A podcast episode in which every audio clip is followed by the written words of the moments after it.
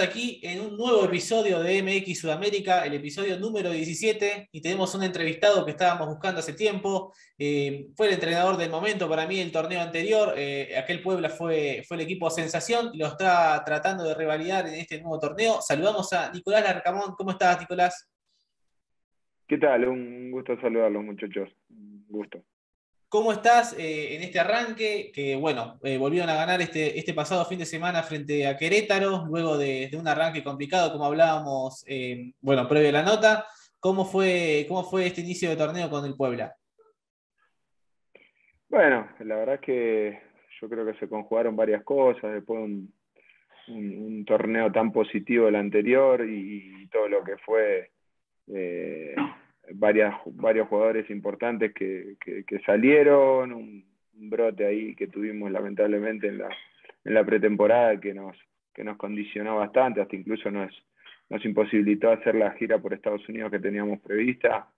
Eh, y, aparte después un sorteo eh, para las primeras seis fechas con cuatro, con cuatro visitas, con muchos de los equipos más fuertes de la liga en estas primeras seis fechas hacían de, un panorama eh, de, muchísima exigencia y, lo afrontamos, lo afrontamos, siento yo de que quizás hasta incluso por, los méritos eh, realizados no, tuvimos los puntos que, siento yo que el rendimiento del equipo hubiese merecido, pero bueno, las cuestiones son así, en otros momentos nos hemos llevado puntos quizás en, partidos donde tampoco hicimos todos los méritos para llevarnos eh, tal cantidad de puntos, así que sabiendo de que es parte de, y, obviamente ahora trabajando mucho después de ese triunfo tan, tan, tan necesario eh, de cara a lo que va a ser otra, otro partido decisivo para nosotros el, el, viernes que viene. Hablábamos del torneo anterior, donde Puebla eh, terminó en tercer lugar, accediendo a la liguilla directamente a los cuartos de final, luego les tocó caer contra Santos Laguna en semis. Em, ¿se hace, se hace te, gusta el sistema de liguilla eh, cuando llegaste a México? Eh, me imagino que es bastante una novedad, pero ¿te gusta este sistema para, definir el campeonato? Que a veces suele ser un, poco injusto también. Sí, sí, yo siento que obviamente no sé si es lo más meritocrático en relación a, las ligas de, de, dos vueltas, torneos largos, quizás donde generalmente se imponen eh, los equipos más fuertes. Eh, yo había tenido la experiencia en Venezuela de un formato igual, con, sistema de liguilla y, con esos primeros clasificados, los primeros ocho clasificados a, los cruces de cuartos. Eh, y está bueno, creo que, en términos de, espectáculo, generar eso de que eh, mientras estés en ese lote que clasifican a la liguilla, tenés abierta la posibilidad de, de, terminar campeón y, en definitiva en esos mata-muere puede pasar cualquier cosa y creo que le da, le da una, un tinte bastante emocionante para, lo que es el espectáculo y para el hincha. Así que eh, está, está bueno. Nicolás, recién hablábamos de, una pretemporada complicada por esto de, los casos de, de COVID, del brote después un, arranque complicado en cuanto a resultados, pero también en cuanto al sorteo. Es difícil cuando quizás se cae en, una racha donde no, no, se puede ganar y no se consigue una victoria, llegarle a los jugadores.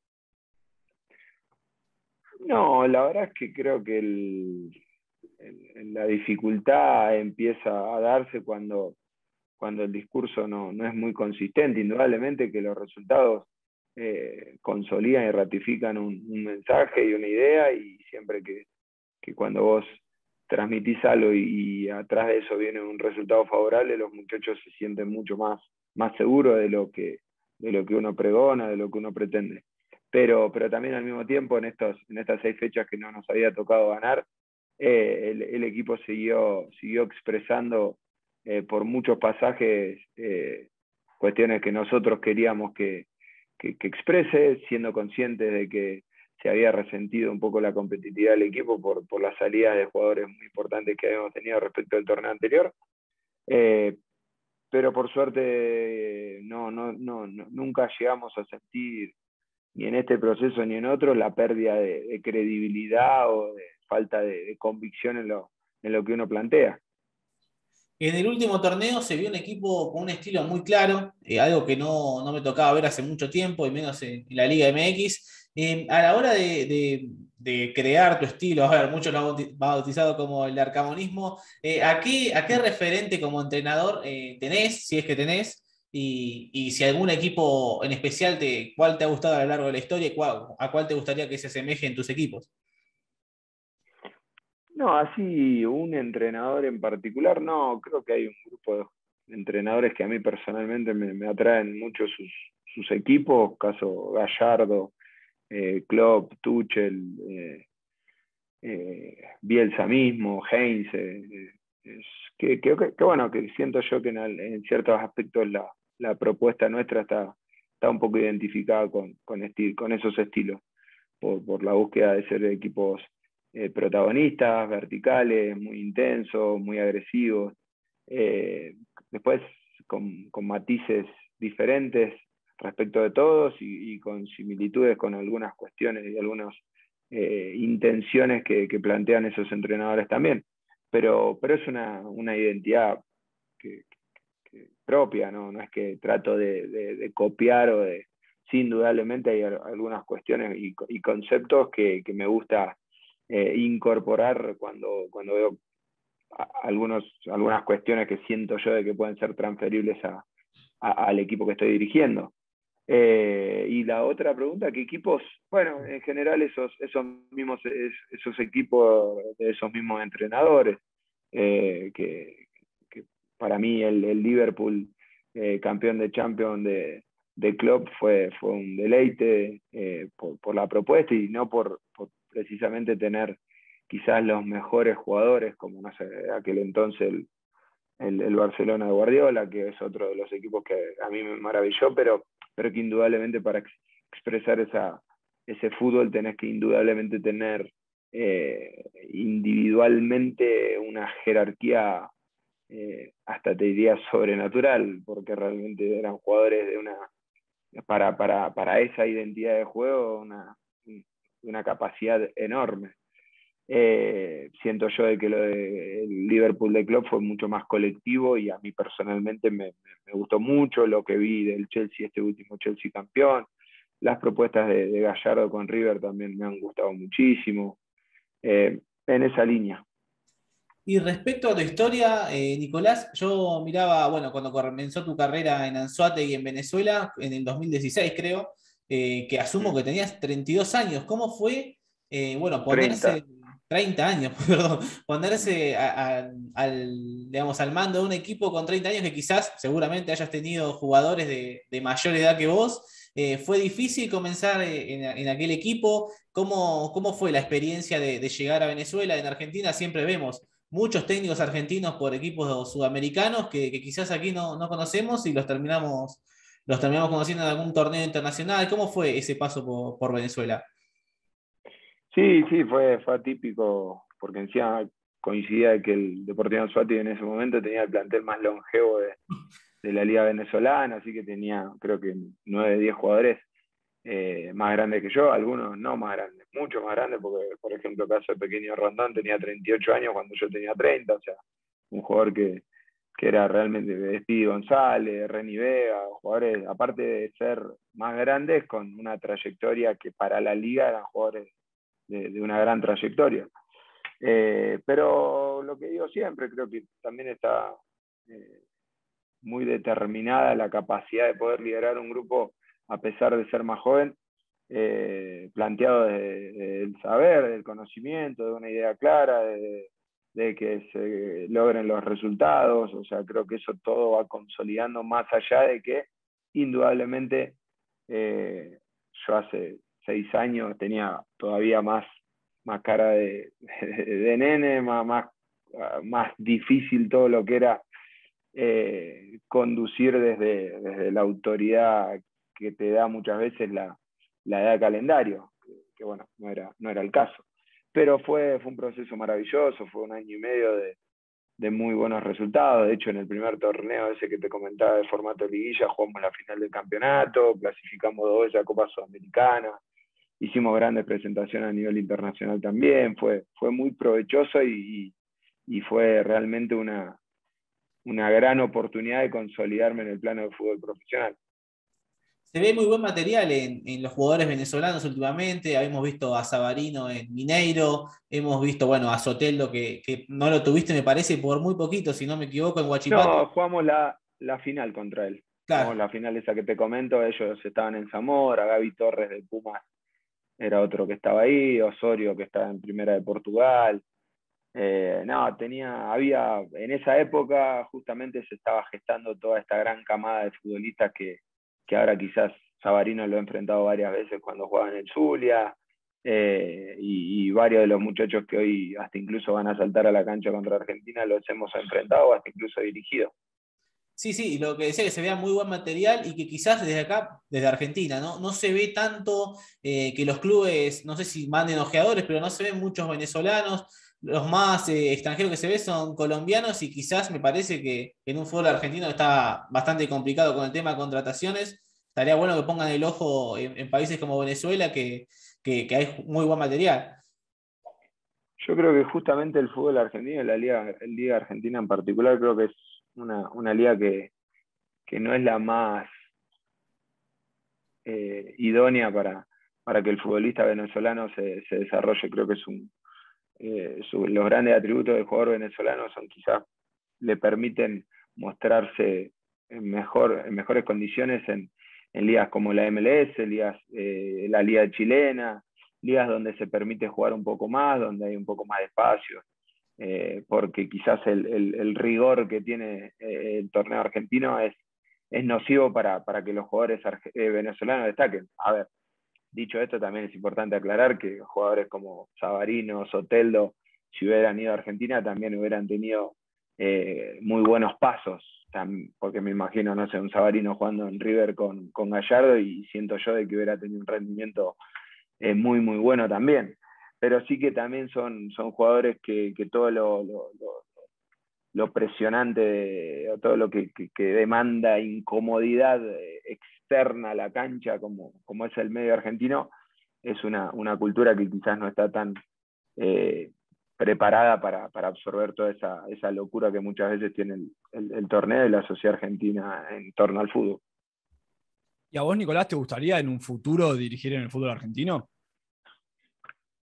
Sí, sí, a ver, indudablemente en las condiciones que, me planteo dirigir. O sea, la realidad es que, he podido construirme un camino dentro del fútbol eh, en el que hoy eh, siempre trato de decidir por encabezar proyectos en los que eh, tenga ciertas, ciertas cuestiones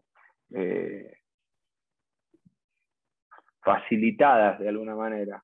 En calidad de infraestructura, en calidad de logística, en una, en una idea dentro de todo largoplacista, si bien entiendo de que el fútbol, y sobre todo en Argentina, es, es urgencia pura, eh, siento yo de que hay clubes en Argentina que hacen muy bien las cosas y me encantaría poder en algún momento encabezar un proyecto en Argentina que, sobre todo en ese tipo de instituciones que a uno siento yo que, me representan en cuanto a la búsqueda.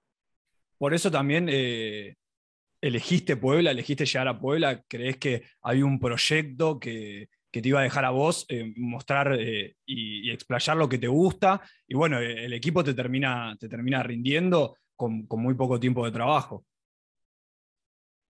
Sí, la verdad es que lo de Puebla era un salto sustancial desde Chile a llegar a la primera edición en México, era una enorme oportunidad, quizás voy a ser sincero, eh, creo que hubieran sido cualquiera de los otros equipos y también me hubiera eh, tomado, la, tomado el desafío para, hacerme un lugar dentro de la Liga Mexicana, eh, porque era un anhelo poder dirigir acá en México. Eh, gracias a Dios se dio en Puebla, porque realmente, tal cual vos decís, Puebla me, me, dio la posibilidad de, estar al frente de un proyecto que, tenía mucha concordancia con lo que yo podía potenciar desde, desde mi función como entrenador. Eh, un plantel que, estaba armado para, para, desarrollar una idea eh, de mi estilo. De hecho, fui, tuve participación importante en lo que fue decisiones sobre el plantel anterior a mi llegada y el que finalmente se terminó de conformar. Y, agradezco de que haya sido Puebla, pero, pero el salto que significaba llegar a, Primera División de México era ya suficiente excusa como para tomarlo independientemente de las condiciones o de las características del proyecto. En cuanto a infraestructura, me imagino que habrá sido importante el cambio de Liga MX a, fútbol chileno, por eso te quería consultar, me imagino, bueno, con el fútbol venezolano más todavía, pero además de la infraestructura de los clubes, sí, perdón. No, sabes que no. ¿No? que no. O sea, no. Eh, hay algo que, fue llamativo, indudablemente en términos de, jerarquía, en términos de, calidad de estadio, en términos de, nivel de entrenador, en términos de nivel de, y de presupuesto. Muchas cosas que sí hay una, diferencia marcada entre la liga, entre la liga mexicana y la liga chilena. Pero lo que es eh, infraestructura, particularmente los complejos en Chile, te diría que están en el ABC de las dirigencias, tener primero que nada un muy buen complejo de entrenamiento. Yo, por ejemplo, venía de Curicó, un equipo que, que tiene una estadía nueva en, la primera división de Chile, y era un complejo espectacular, un complejo en el que tenía cuatro canchas, un paño con, todas las facilidades para poder entrenar, y la realidad es que al día de hoy Puebla ni siquiera tiene un complejo propio. Entonces, es en lo único que siento yo de que Chile tiene un, por lo menos particularmente en lo que, lo que le toca a Puebla, pero vi, no sé, eh, ciudades deportivas en Chile como la de Católica, eh, eh, Universidad de Chile, muchas, muchos clubes que, que poseen predios espectaculares y que es en lo que sí siento de que Chile le puede competir tranquilamente a México. Después, en todas las otras cuestiones que te mencionaba, sí México considerablemente está por sobre la liga, la liga chilena. Me tocó ver la entrevista con Chelis que decía que Puebla necesitaba más capaz un complejo deportivo que, un campeonato, y sí, me sorprendió porque es un club bueno, que, tiene su historia en la Liga MX. Y en cuanto al fútbol, eh, al nivel de fútbol, eh, bueno, no, al, tipo de fútbol que, plantea la Liga Mexicana con respecto a la chilena, ¿qué diferencias encontrás poniendo a la Liga chilena como algo más como Sudamérica, ¿no? Digamos. Sí, sí, no, ahí sí, ahí sí es, es una jerarquía muy notoria y muy superior respecto de Chile, hasta incluso me animo a decir que respecto a Argentina también hoy por hoy. Acá enfrentás a, equipos y a jugadores de una jerarquía eh, top, top mundial, obviamente que salvo las cuatro o cinco ligas más importantes del mundo, ya después siento yo de que la liga mexicana está en condiciones de pelearle a cualquiera. Eh, tal es así el caso de la, competitividad que, mostró Tigres en el, en el Mundial de Clubes, frente a Palmera, frente al, frente al Bayern Múnich, o sea, son, son muestras claras de que después Tigres viene a, México y no es un plantel que, que, que, tenga una hegemonía en el dominio de la, de la liga, ni, por asomo, al contrario, tiene que competir y sabe que fecha a fecha enfrenta a equipos que tienen eh, igual poderío que, que, lo que puede mostrar Tigres. Entonces, en ese sentido, es una liga que, es sumamente exigente, sumamente competitiva y con un nivel de, jerarquía eh, a todo nivel que, la vuelve fascinante. Siempre, siempre lo hablamos nosotros y hacías la comparación con la Liga Argentina y nos gustaría mucho volver a ver a los equipos mexicanos en, torneos con Mebol, en Sudamericana, en Libertadores. Eh, ¿Crees que hoy en día eh, alguno de estos equipos mexicanos podría ganar una Copa Libertadores? Sí, sin duda sin duda. Creo que hoy, hoy Brasil está mostrando un poderío económico para, para eh, formar planteles y, incorporar figuras de, nivel internacional, pero, pero hoy hay equipos en, México que, que, obviamente con todo el respeto a, a, la Liga Argentina, pero hoy siento yo de que eh, están, estamos, está por sobre, indudablemente, sobre todo por la, capacidad económica que tiene para, incorporar figuras como, como Taubín, como, no sé, te podría nombrar uno de cada equipo que, muchos equipos de Argentina no, tienen la posibilidad de contratar a esos niveles. Nicolás, eh, haciendo un, eh, futuro, no sé si futurología o, o quizás jugando un poco con algo que en algún momento quizás pueda llegar a pasar. Supongamos que viene el presidente, el dueño del Puebla, y te dice, Nicolás, tenés la posibilidad de contratar a cualquier jugador del mundo que vos quieras. Tenemos toda la plata y tenés que ir a buscar a un jugador, sacando a Messi, obviamente. eh, ¿a, quién traerías a jugar eh, al Cuauhtémoc? Uy, qué pregunta difícil. y hoy te diría que Mbappé, Haaland, De Bruyne. estoy entre, entre uno de esos tres y me, quedará alguno afuera que también vence más. Te diría que son esos cuatro rápidamente. acabas de, acabas de fundir al club, me parece, con esos cuatro. bueno, vos me preguntaste que el. es hipotético, es hipotético. Y ahora, una consulta que te quería hacer, Nicolás, porque recién hablábamos un poco del fútbol argentino, de, la forma de juego, de esto con los venezolanos también que comentábamos, y, de una especie, no sé si de llamarlo crisis que está viviendo el fútbol argentino, ahora que no tiene ningún equipo ni en semis de Libertadores ni de Sudamericana.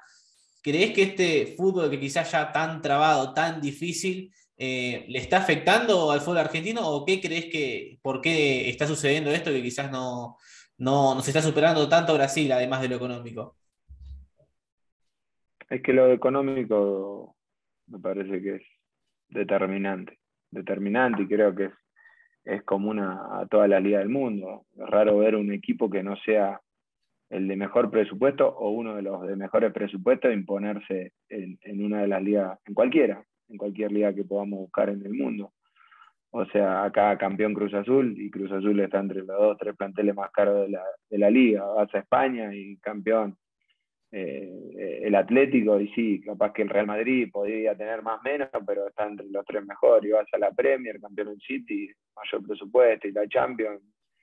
Y siempre eh, eh, en esa, en esa eh, cuestión muy, muy determinada por, el aspecto económico, hoy la, pérdida de fuerza competitiva que tiene eh, Argentina respecto de Brasil puntualmente tiene que ver que Nacho Fernández River no le puede pagar y se fue a Mineiro y Mineiro está hoy en semifinales. Entonces en ese sentido es muy, está muy determinado. Creo que hay excepciones, que las hay, Puebla en semifinales eh, no era eh, directamente proporcional al, presupuesto, porque éramos el segundo equipo de menor presupuesto de la liga y estuvimos entre los cuatro mejores, estuvimos entre los tres mejores en fase regular, pero comúnmente terminan siendo los que se imponen los de mayor alcance en poderío económico, bien, bien, bien conducido. Esto, esto que mencionás del Puebla en semifinales y haciendo un paralelismo con, con lo del eh, dinero y, demás de lo del menor presupuesto, ¿crees que hace aún más valorable lo, logrado y quizás le da más ganas y la posibilidad de, decir, bueno, si llegamos con esto hasta acá, podemos un poco más? Y te tengo que ser sincero, no. No porque si no, no, no, se hubiera vendido todo lo que se vendió. Eh, hubieran intentado quizás consolidar más la estructura, potenciarla. Eh, la realidad es que son clubes que, necesitan de esas, de esas buenas campañas para poder sanear eh, cuestiones económicas, después eh, vuelven a, barajar y tratar de volver a incorporar jugadores de, a menor costo que suplan las salidas de jugadores que, se van por, por, las cantidades de dinero que se van. hoy el objetivo indudablemente que vuela no es competir eh, ni siquiera te diría que en la medianía de la tabla en términos presupuestarios, porque hoy eh, agarras, equipos como Atlas, eh, no sé, cualquiera de los que no son Monterrey, no son Tigre, no son América, pero hoy Atlas indudablemente es Pachuca. Te pongo ejemplos de equipos que son muy poderosos y te das cuenta que en las contrataciones siguen buscando la mejor competitividad, eh, te, estás muy lejos en esa, en esa búsqueda. Lo que sí puedes eh, encontrar quizás un funcionamiento, potenciar desde lo individual al colectivo y, lograr una convicción en, un grupo y poder trascender en ese formato de torneo que está de la manera que está planteado, pero, pero no es fácil, no es fácil y no es fácil sobre todo porque cuando empezás a consolidar una estructura, eh, se venden tres jugadores, se van se va otro más, no se y, es, y, es, y es más complicado. Encima De hecho, para, para, para cerrarlo, si vos analizás hoy Santos Laguna, no perdió ningún jugador, eh, Pachuca no perdió ningún jugador, Atlas no perdió y fueron a buscar, y si sacaron alguno es para traer al otro eh, de igual de, igual cartel o hasta mejor. Y eso obviamente se resiente torneo a torneo. Sí, sí, sí, encima en todas las posiciones, me imagino que, para un entrenador que logró un armado de un equipo es, es tedioso volver a, volver a armar con tan poco tiempo. Eh, recién comentabas también, eh, a nosotros nos sorprendió mucho en Argentina cuando fue lo de, lo de Battaglini, que fue figura en la Superliga Argentina, y lo querían Boca y River y terminó yendo Atlético San Luis, algo que la verdad hace muy pocos años sería un poco complicado de ver. Y, preguntarte eso, ¿eh? ¿Cómo, ¿Cómo, reorganizaste el equipo? Bueno, me imagino como pudiste, me vas a contestar, pero, pero un poco eso también. No, no, no, no resulta tedioso. Yo soy agradecido a estar al frente de este proyecto, sé de, las de las exigencias que tiene. Eh, eh, me, identifico, lo voy a representar con toda mi dedicación, no solamente la mía, sino la de todo mi equipo de trabajo. Eh, pero sí que es, es, es, es muy exigente poder eh, reestructurar todo el tiempo un equipo que vuelva a competir de la manera que, que supimos competir. Yo estoy convencido igual que podemos, podemos hacer otra gran campaña, estamos trabajando para, para volver a, a estar en ese lote de los clasificados a, la liguilla y, después, cuando se abra la competencia de Mato Muere, nosotros saldremos, como siempre salimos a los partidos decisivos, con, esa mentalidad de, sabernos capaces de todo, pero después lo que te decía anteriormente no deja de ser un hecho. Vos estructuras algo y sí, viene América y se te lleva Chava, viene León, se te lleva Omar, viene León, se te lleva Santiago. Eh, y son jugadores que, tuvieron un protagonismo muy marcado dentro de la, de la estructura del equipo y, bueno, y eso no es, no es, no es fácil de, de, replantear nuevamente. Nicolás, te hacemos las últimas y te agradecemos por, por, tu tiempo desde ya. Y consultarte qué crees que sucedió aquella derrota con, con, Santos Laguna. Me tocó ver el partido y fue fue un poco extraño, pero, pero me parece hasta que fue injusto porque Puebla pudo haber convertido varios goles. Pero, pero ¿qué, sabor te dejó? Porque me parece que no la, serie no fue para nada, no, fueron, no, los, vi superados. No, y yo siento que Santos era uno de los equipos, si no el equipo más fuerte del campeonato. Fue un justo finalista y siento yo de que en algunos pasajes de la final si sabía aprovechar mejor su, su momento en esos 180 minutos, hasta incluso se hubiera llevado el título. Eh, yo creo que cometimos errores que a esos, en esas instancias no puedes cometer. Nosotros entramos eh, dormidos, por así decirlo, en esa, en esa primera, en esos primeros 90 minutos. Rápidamente ellos encontraron dos goles. Siento yo que después, lamentablemente, ese tercer gol vino una falta inventada. Nosotros erramos muchos goles que en estos niveles y en esas instancias no podés cerrar, cerramos goles que, que, no nos podíamos eh, eh, permitir errar y no erramos uno, erramos dos o tres con, mucha claridad. Eh, y después acá en la vuelta, hasta incluso siento yo que fuimos merecedores de, de, anotar el segundo, por lo menos para sentirnos haber estado un poquito más cerca, pero orgullosísimo de lo, de lo que fue el recorrido, orgullosísimo también de lo que fue nuestra expresión a lo largo de esos 180 minutos, más allá de que sabíamos nosotros que, si, si, hubiéramos estado eh, más concentrados en, ese primera, en esa primera media hora en Torreón, siento yo de que esa, esa llave hubiera estado muchísimo más abierta.